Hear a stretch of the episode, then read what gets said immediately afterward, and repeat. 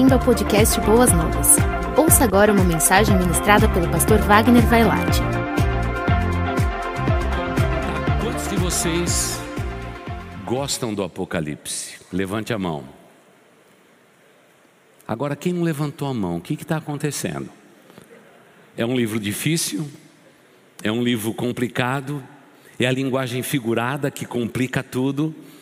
Bom, vamos explicar para vocês como que a gente conserta toda essa história estudando de maneira gostosa e agradável a palavra de Deus.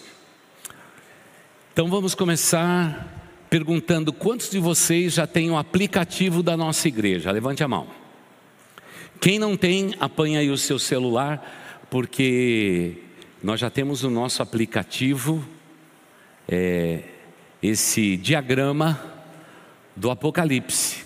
Aliás, naquele tempo que a gente tinha simplesmente um site da igreja, nós tivemos o privilégio de que foi esse diagrama que acabou sustentando que nossa igreja estivesse com o nome Boas Novas sempre no topo do ranking do Google, porque só naquele período de quatro anos, mais de 500 mil pessoas no Brasil abaixaram este, esse diagrama tão simples, tão, tão pueril, não é?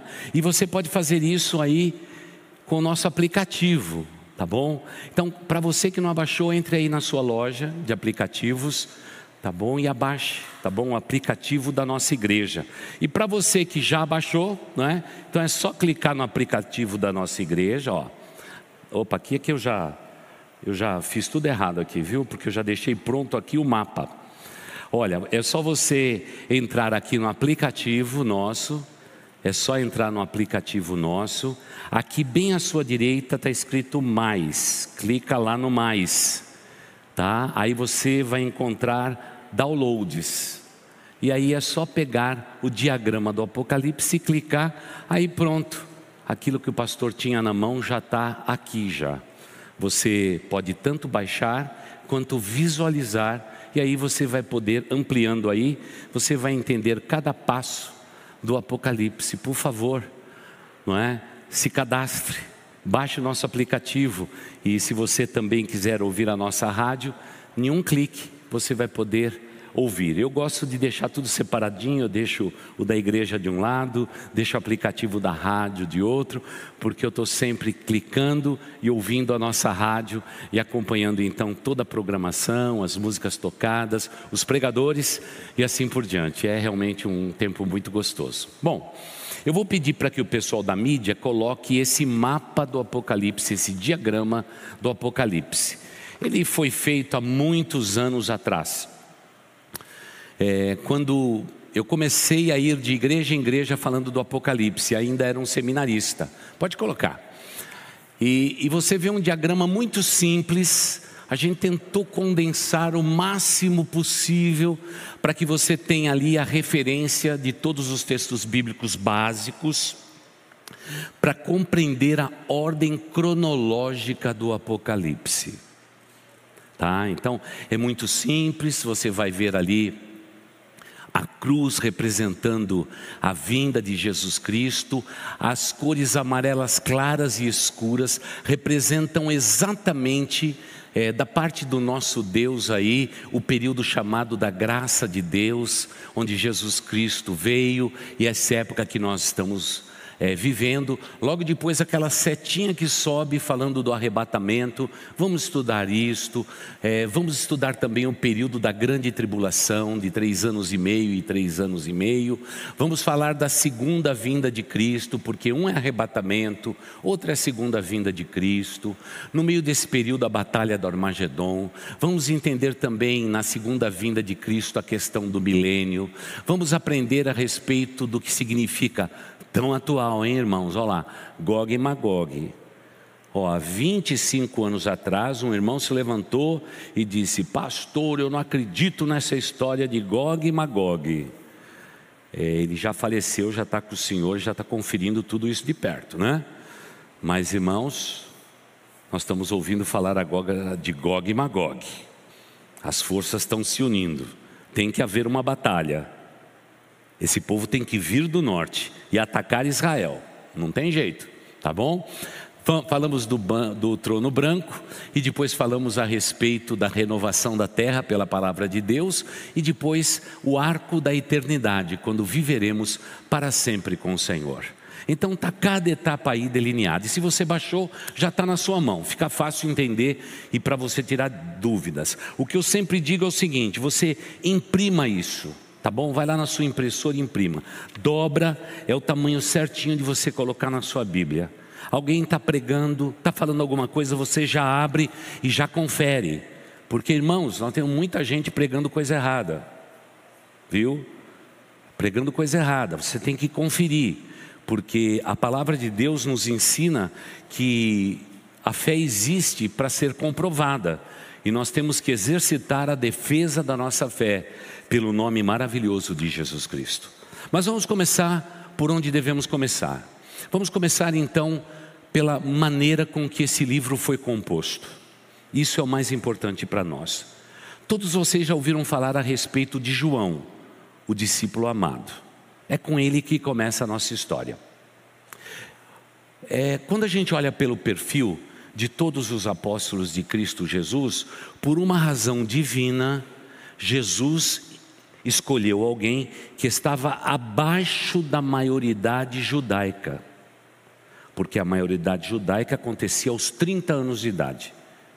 Um homem só poderia, por exemplo, entrar numa sinagoga e ter o direito de, cobrindo a sua cabeça, pela ordem dada pelo principal daquela sinagoga, para ler a escritura se estivesse acima da maioridade judaica. Antes disso, isso não podia acontecer. Interessante os vínculos. Jesus Cristo chama um grupo de pessoas todos eles acima da maioridade judaica.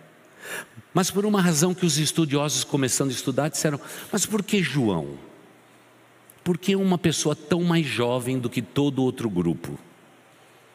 É por isso que a gente vê João um pouco mais solto do que os outros, porque na verdade ele era o mascotinho, o caçulinha de toda aquela turma que Jesus Cristo chamou. Quando Jesus chamou cada um deles, o mundo não conseguiria entender por que João teria que ter esta idade. E quais seriam os propósitos, na sua idade, de Deus usá-lo lá na frente, para a honra e para a glória. João é aquele discípulo que, naquela noite fria, quando todos os apóstolos do Senhor Jesus faziam o fogo, deitavam todos os juntos, porque no Oriente é assim que se faz quando tem inverno, todo mundo fica pertinho um do outro para o corpo de um aquecer o corpo do outro. E de repente, quem está perto de Jesus? Nosso personagem João. Ele foi chegando pertinho, ele foi chegando pertinho, e daqui a pouco ele reclina a cabeça dele no peito de Jesus. Abusado. Mas naquele momento, a gente percebe a intimidade do mais jovem de todos com o próprio Redentor do mundo. Como é bonito a gente ver o nosso Deus, como o nosso Deus é simples.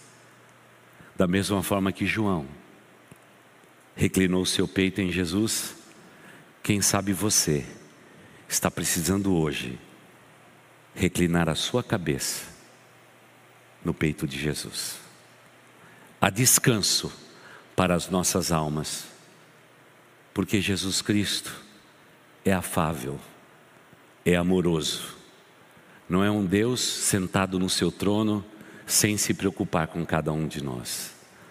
Pode reclinar a cabeça, porque talvez muitos de nós, aqui no santuário ou pela internet, estão precisando desse descanso. João reclinou a sua cabeça e mais tarde vai dizer o seguinte: As minhas mãos tocaram a palavra da vida, e realmente tocaram. No dia da morte de Jesus, todos nós sabemos historicamente que José, pai de Jesus, já havia morrido. E agora Jesus é o primogênito. Ele tem toda a responsabilidade de cuidar da sua mãe enquanto ela viver. Mas se o primogênito morresse, nenhum dos outros filhos tinham responsabilidade diante da lei de cuidar da mamãe. O que fez Jesus? Olhou para João e disse: João, eu estou crucificado e quero dizer para minha mãe querida, e a chamou de mulher, que é um termo distintivo, não é um termo vulgar. Quando alguém queria elogiar uma mãe, ele a chamava de mulher, descendente de Eva. E disse: Aí está o seu filho. Filho, aí está a sua mãe e a Bíblia diz que naquele mesmo momento, ele a recebeu como sua mãe e cuidou dela enquanto ele viveu. Você percebe? É desse João que nós vamos falar agora. Ele não somente escreveu um evangelho todo atestando que Jesus Cristo de fato era o Deus de todo amor, onde residia toda misericórdia. Não foi apenas João que, quando viu a igreja se desviando do seu eixo, ele pôde escrever as suas cartas dizendo: Cuidado, igreja, cuidado. O território da igreja é um território perigoso. Há uma linha tênue que separa aquilo que é divino e aquilo que é do homem. Tome cuidado com isto. Mas é claro, por tudo aquilo que João fez, João pregava a tempo e fora de tempo este evangelho valoroso. E não tinha como detê-lo. E por causa da sua juventude, ele foi aquele que viveu mais tempo para poder contar a história que nós vamos adentrar o apocalipse da revelação de Cristo Jesus. Tanto é que ele precisou ser exilado numa ilha muito triste, a ilha de homens degradados e condenados. João, mesmo tendo boa reputação por causa do evangelho de Cristo, por causa do testemunho e, segundo os estudiosos, por causa dos sinais e maravilhas que ele realizava, ele foi enclausurado, enviado para a ilha de Pátimos, onde dali realmente ninguém conseguiria sair já naquele tempo, por ordem de quem? Dos imperadores romanos, porque ele, com a sua presença, aonde chegava, causava alvoroço e aglomeração. Imagine João nesse tempo que a gente não pode aglomerar. Aonde ele chegava, o poder de Deus se manifestava, as maravilhas de Deus se multiplicava e era assim que João agia. Este era João. Por isso, foi banido, foi exilado, como se os Césares quisessem lavar a mão de um problema que já tomava conta de toda Roma. Então, vamos entender por um momento: enquanto João vai ser exilado na ilha de Pátimos, por causa da pregação de Paulo, por causa da pregação dos apóstolos, Roma já estava sendo incendiada pelo Evangelho de Jesus Cristo. As mulheres dos soldados já iam nas catacumbas de Roma para poder ouvir falar da, do Evangelho da Graça. Milagres sobrenaturais aconteceram nas catacumbas de Roma, tudo por causa da presença dos servos do Senhor Jesus Cristo. Ou seja, o Império Romano sendo forte, poderoso, numeroso, com espada forte, que abriu caminhos por toda a terra, cujos caminhos todos levavam a Roma, agora começa a ruir diante de uma doutrina que nunca pegou em arma, por uma doutrina que apregoava o amor até pelos inimigos, e Roma começa a ser subvertida. É por causa dessa subversão o imperador não conseguia mais controlar, porque todos os soldados da guarda pretoriana admitiam na sua vida que de fato Cristo de Nazaré tinha feito algo que ninguém tinha feito antes. E o que mais fascinava os romanos era a ressurreição de Jesus Cristo. E pelas provas que de maneira contundente todos os seguidores de Cristo davam. Enquanto isso tudo acontecia em Roma, o César diz: leve esse malfeitor, esse arruaceiro, esse homem que só aglomera, esse homem que é seguido por tantos, provavelmente segundo a tradição, ele, ele já estava testemunhando e recebendo a notícia da morte da maioria dos apóstolos. Ele, pela sua juventude, pela sua robustez, está levando, sendo levado para a ilha de Pátimos. A ilha de Pátimos era assim: alguém era levado para lá e esquecido naquele lugar. Não era só uma forma de punição, era uma forma das autoridades se livrar de um ser humano como João.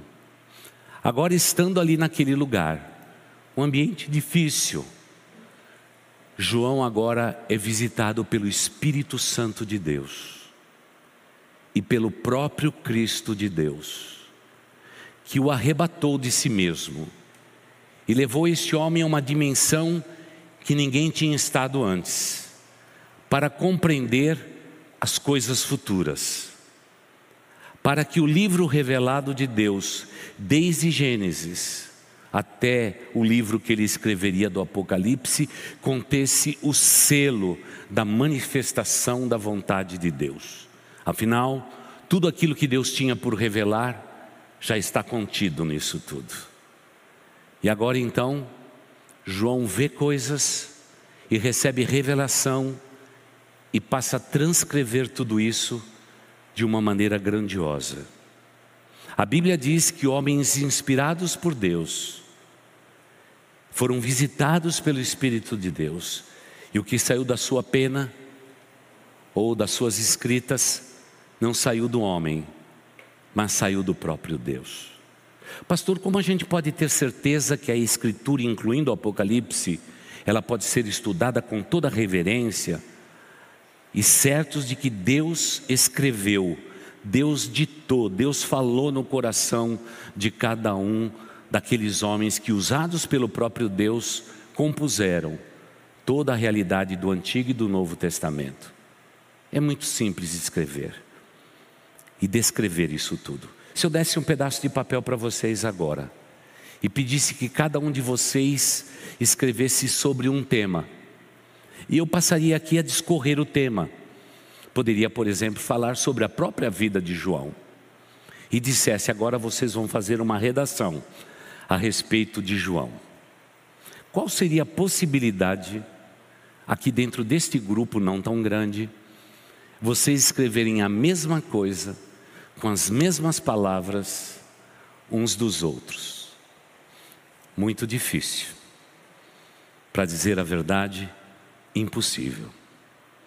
Então, como homens separados uns dos outros por 1500 anos, porque é o período em que a Bíblia foi composta.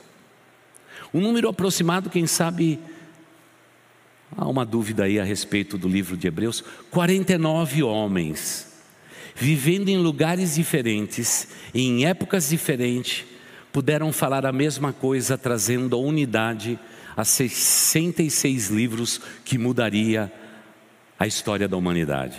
Como pode ser isto? Sem dúvida nenhuma, tem que haver a ação do Espírito de Deus, inspirando, tocando, falando, ditando às vezes, para que tudo aquilo fosse transcrito. Tanto é que os evangelhos chamados sinóticos, os quatro evangelhos, eles são idênticos demais. As histórias diferem por questão simplesmente de descrição, porque na sua essência é um livro só. Como poderia ao longo de 1500 anos 49 homens escrever sobre a mesma coisa? Alguém 800 anos antes de Cristo dizer exatamente como tudo aconteceria.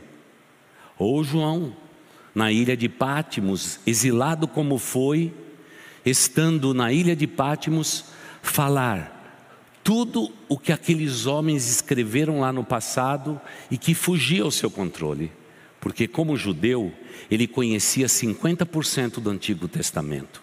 50% do Antigo Testamento ele não sabia do que se tratava, porque os livros não tinham sido juntados ainda. Você percebe? Ele não tinha como avaliar, por exemplo, as, as profecias dos profetas menores, ele não tinha conhecimento disso.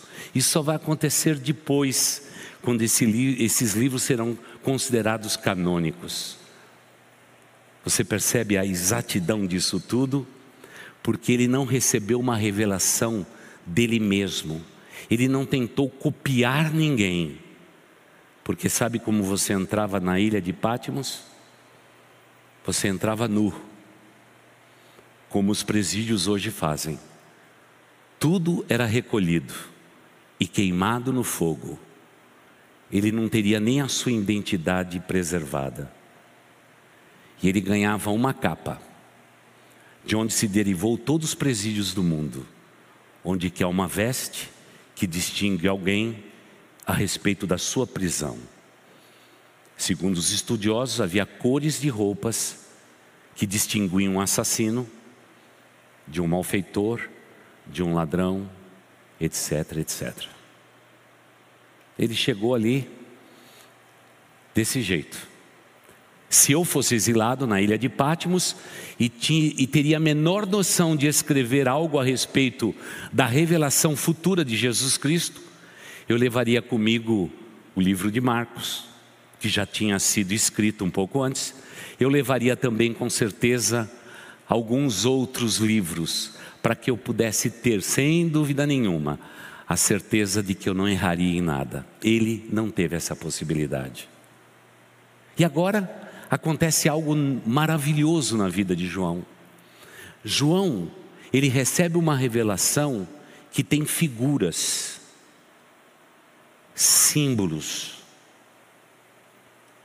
porque esta carta que ele escreveu, ela foi enviada.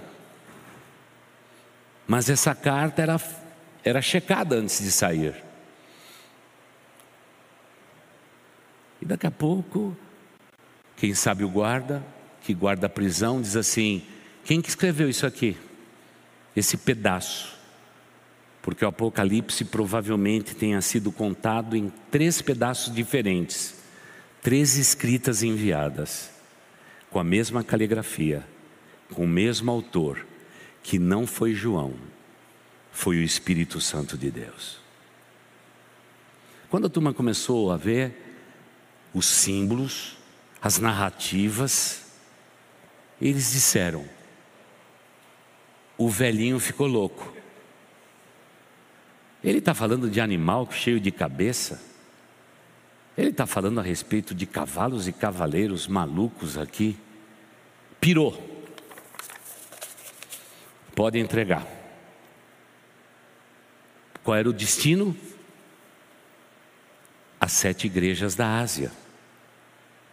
As igrejas que naquele tempo dominava a evangelização do mundo. É para estas igrejas é que ele vai escrever.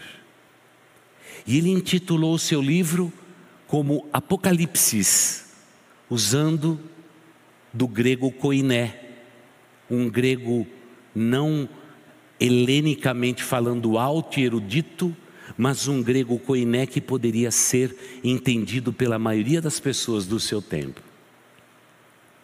E ele intitulou de Apocalipse, que significa revelação. E ele declara que é a revelação de Jesus Cristo, o Filho de Deus. Ou o desenrolar de um rolo, ou a revelação das coisas futuras.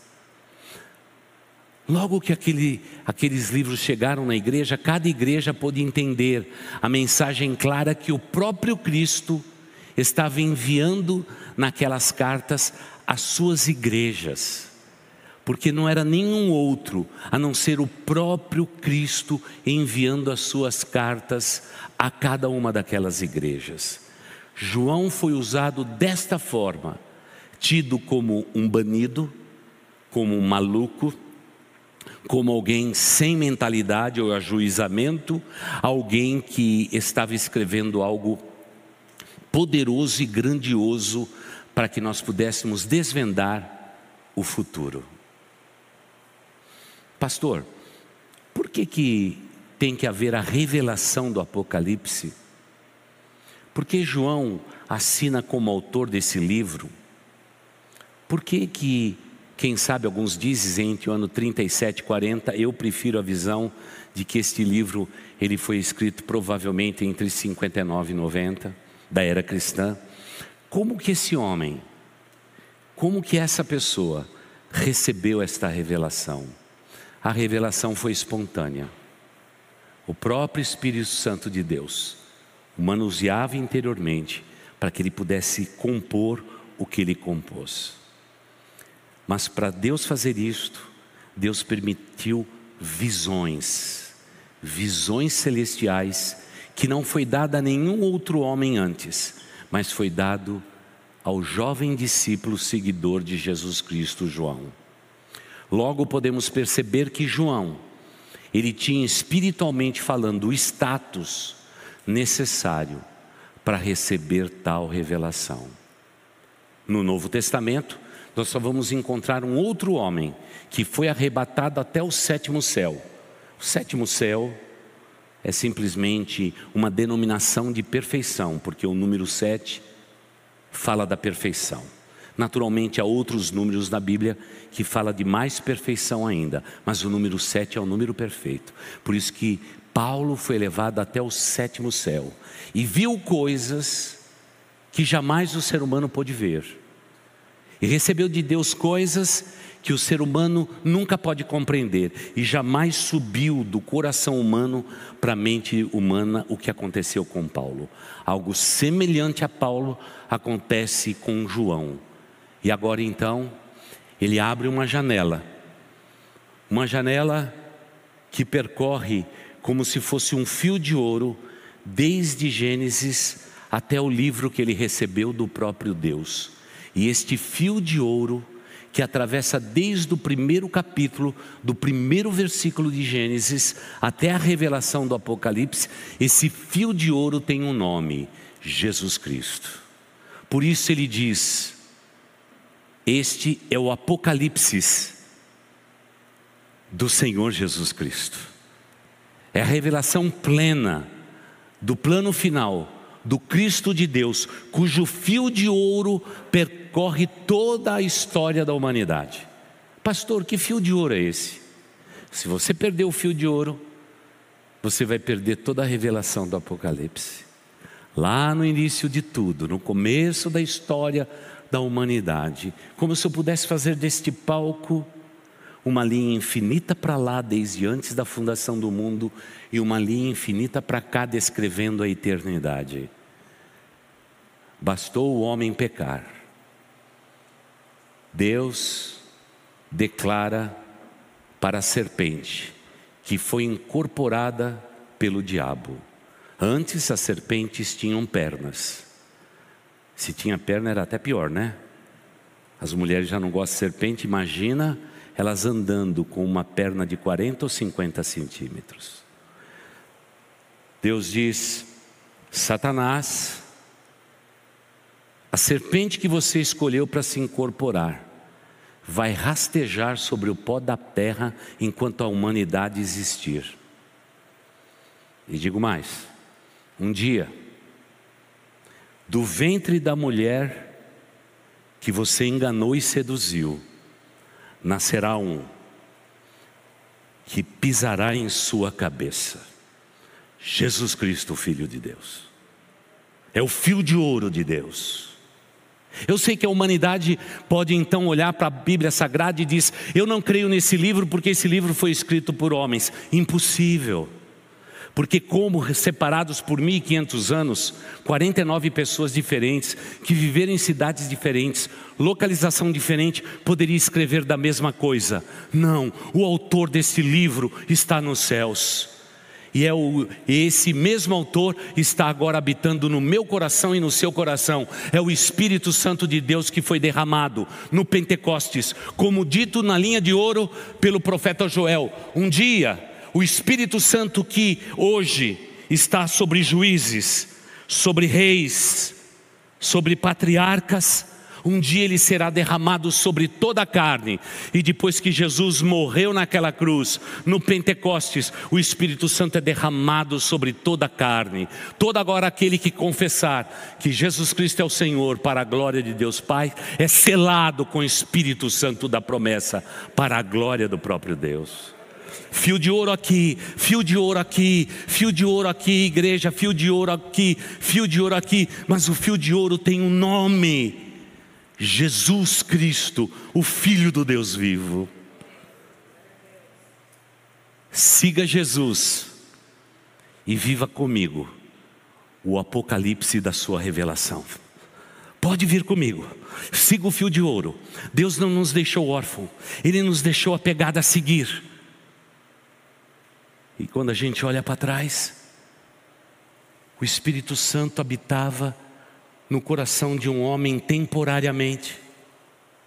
Tanto é que quando Davi pecou, ele diz: Pai, pode fazer tudo comigo, pode fazer meu corpo enfermar, eu posso adoecer, mas não tire de mim o teu espírito. Mas agora no, no Pentecostes, não o Espírito Santo de Deus é derramado. Porque só com o Espírito Santo de Deus é que eu e você poderemos crer, viver o apocalipse da revelação de Jesus Cristo. Porque um dia haverá o som como de muitas águas, o ouvido humano não vai conseguir ouvir o homem comum não vai conseguir ouvir. Haverá o som da trombeta chamando o exército dele para se aprontar, porque o fim de todas as coisas estão próximos. Quem vai ter ouvido para ouvir? Aqueles que são salvos pelo Senhor Jesus Cristo. Siga o fio de ouro e entre comigo no caminho de João. João na ilha de Pátimos. A gente pode se ajuntar aos anjos dos céus e dizer: Deus eterno, porque João está exilado, porque João está preso por causa do Evangelho. Eu fico imaginando os anjos dizendo: Senhor Deus, Senhor quer que a gente resolva isso? E Deus diz: tudo isso me convém, para que o resultado disso seja a revelação de um livro inesquecível o livro do Apocalipse. E é nesse contexto que esse livro maravilhoso é escrito. Agora, não nos enganemos, igreja. Há uma ordem cronológica da maneira com que Cristo escreveu para a primeira igreja para a segunda igreja, terceira, quarta, quinta, sexta e sétima igreja. Por hoje, eu só vou falar que nós somos, biblicamente falando, a sétima igreja do Apocalipse. Que tipo de igreja? Isso é um alerta para a gente entender a revelação. Uma igreja apóstata, uma igreja que varia conforme os ventos deste mundo, uma igreja que nega a sua fé, uma igreja seduzida por líderes poderosos que dominam as igrejas e manipulam pessoas para o seu próprio benefício. Ganham rios de dinheiro através da igreja de Cristo Jesus. Se você pegar a sétima igreja, você vai viver exatamente o que nós estamos vivendo hoje, nesse dia, início de março de 2022. É por isso que a primeira igreja, seguindo o fio de ouro, é uma igreja perseguida, como foi perseguida a igreja do início da era cristã. Depois, uma igreja que se torna instituição. O Império Romano não podia deter o crescimento da igreja. Constantino olha para a direita e para a esquerda e diz: não tem mais como deter. O cristianismo tomou conta do mundo.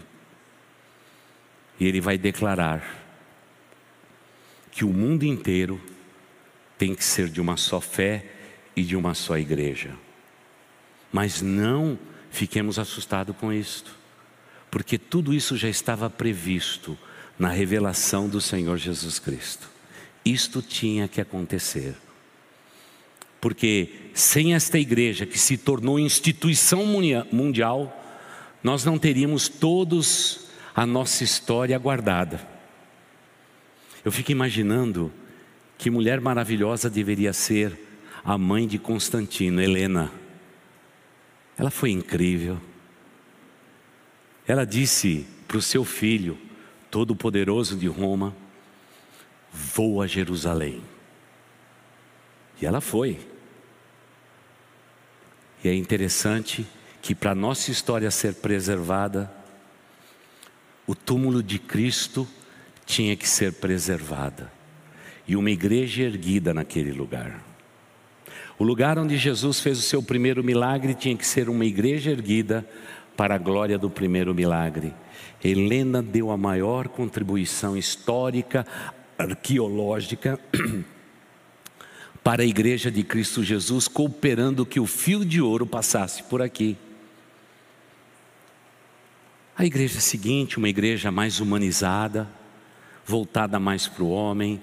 A próxima igreja, uma igreja titubeante que não sabia no que cria.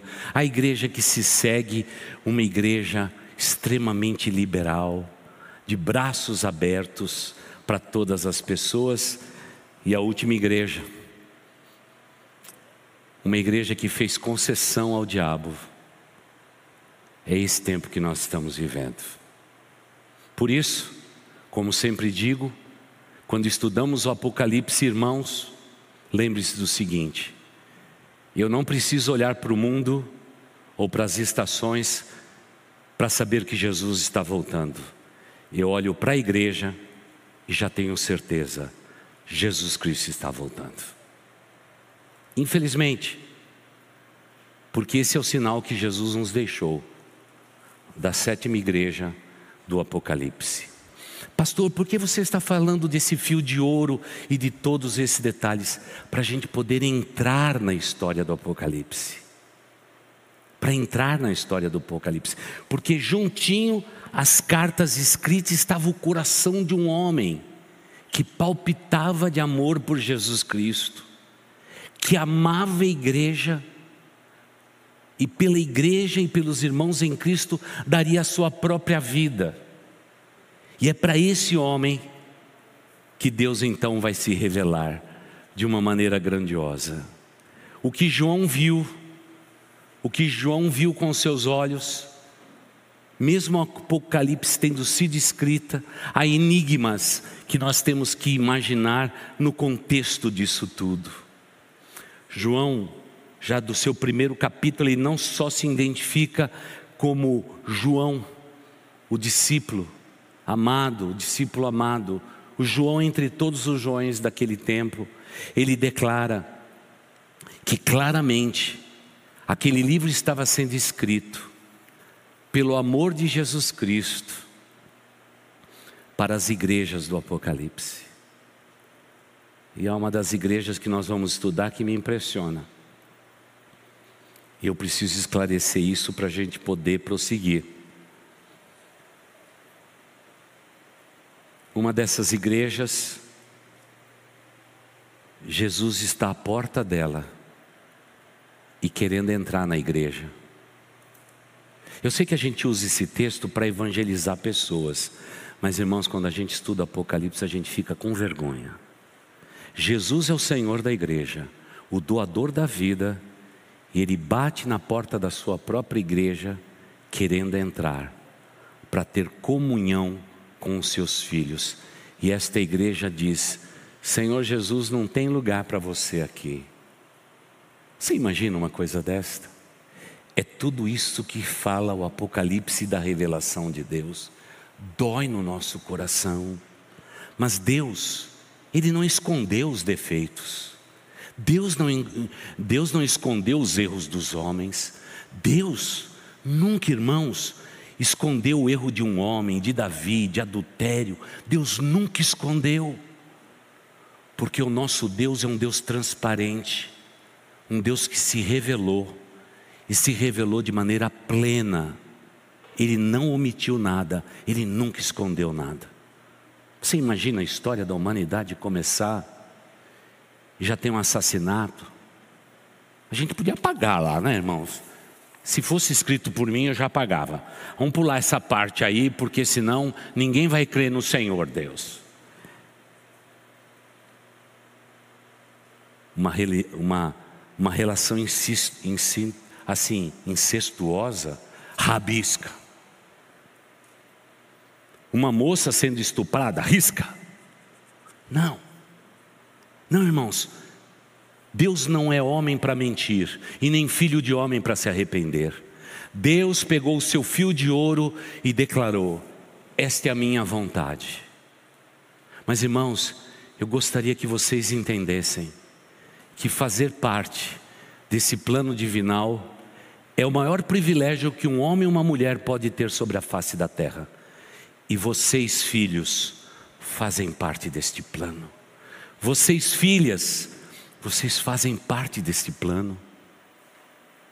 É, esse plano divinal, esse fio de ouro de Jesus, ninguém pode apagar com o pé.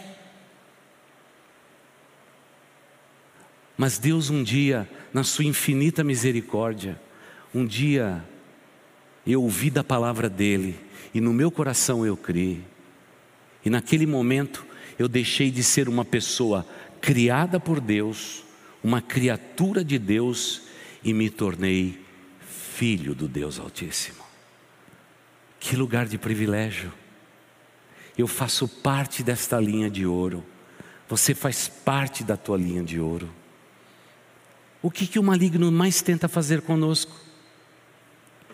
é dizer: você não presta, você não serve. Com todos os erros que você cometeu, você não é digno de nada.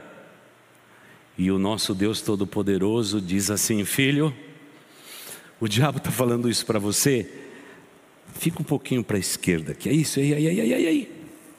Fica na linha de ouro e não perca a revelação que eu estou te dando, porque você faz parte do plano de Deus sobre a face da terra. O diabo pode te acusar, mas um dia na cruz eu te absolvi. Você é meu, você é minha para todo sempre. É privilégio nosso, irmãos. Por isso agora João abre uma janela. A janela da revelação de Deus, ou o apocalipse de Deus como acontecia naquele tempo, quando uma placa de uma cidade tinha que ser é, descerrada, eles costumavam colocar um pano em cima da placa, e o líder daquela comunidade, geralmente a pessoa mais antiga, o ancião daquela cidade, vinha ali e pegava com a mão o pano e rasgava o pano, porque algo maior vai ser revelado.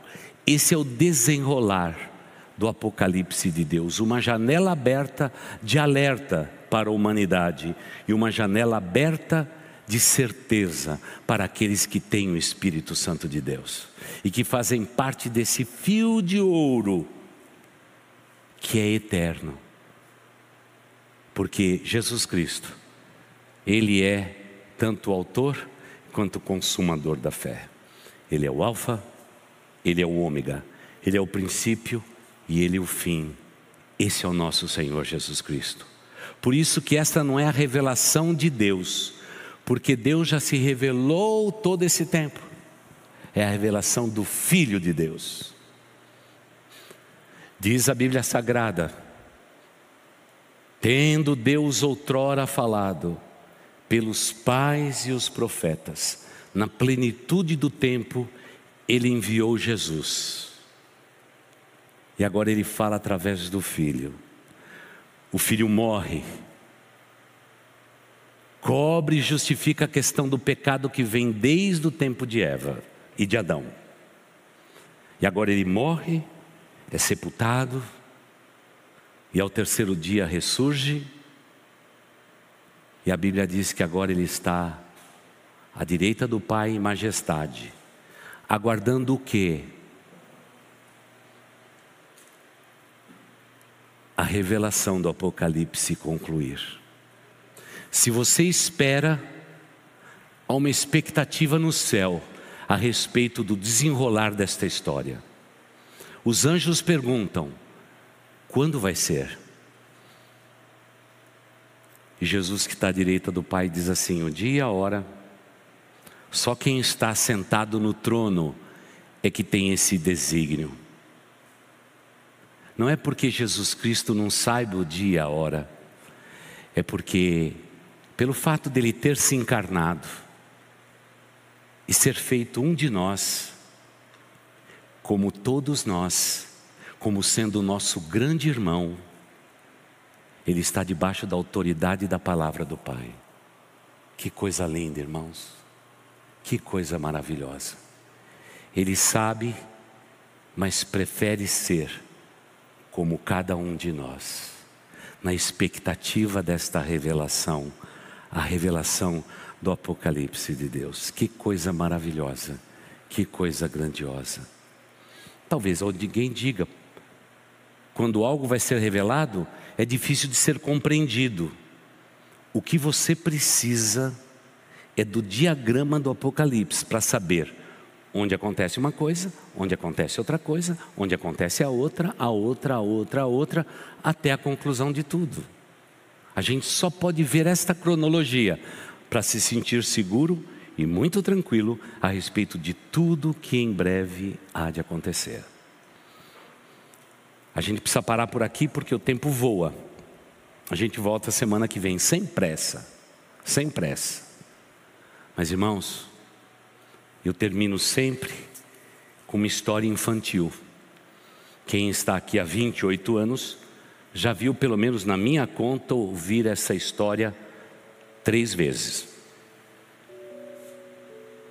É uma história lá do faroeste americano, aquele tempo que os homens andavam armados, chapéu na cabeça, viviam em carruagens.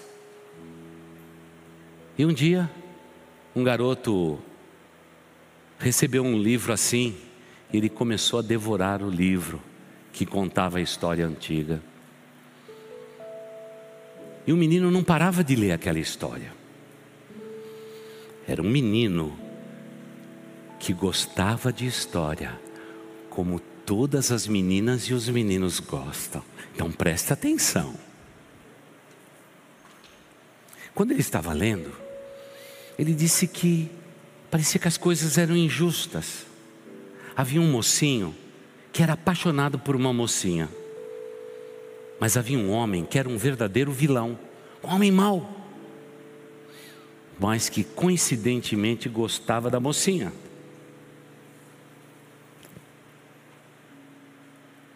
E aquele vilão disse se ele poderia ter o coração da mocinha. E a mocinha disse que o coração dela era de outro. E que ela nunca poderia amar ele, o vilão ela tinha que amar o seu preferido, de coração e de alma. Aquele vilão conta a história que ele ficou todo inquieto, todo revoltado, e ele fez aquilo que acontece nas histórias de faroeste. Não podendo ter o amor daquela moça, a história daquele livro dizia que ele amarrou aquela moça pelos pés e pelas mãos na linha do trem porque já o vilão dizia: já que você não pode ser minha, você não será de mais ninguém e você vai morrer. E aquele menino com os olhos assustados ouviu o vilão dizer: E o trem está chegando. Adeus. Você não será minha e de mais ninguém. Quando o vilão se afastou, aquele menino imediatamente pegou o livro e fechou o livro. E disse: Eu não quero ver uma coisa dessa. O trem está chegando. E nas páginas do livro, dava para se ouvir o trem chegando. Ele apagou a luz e foi deitar.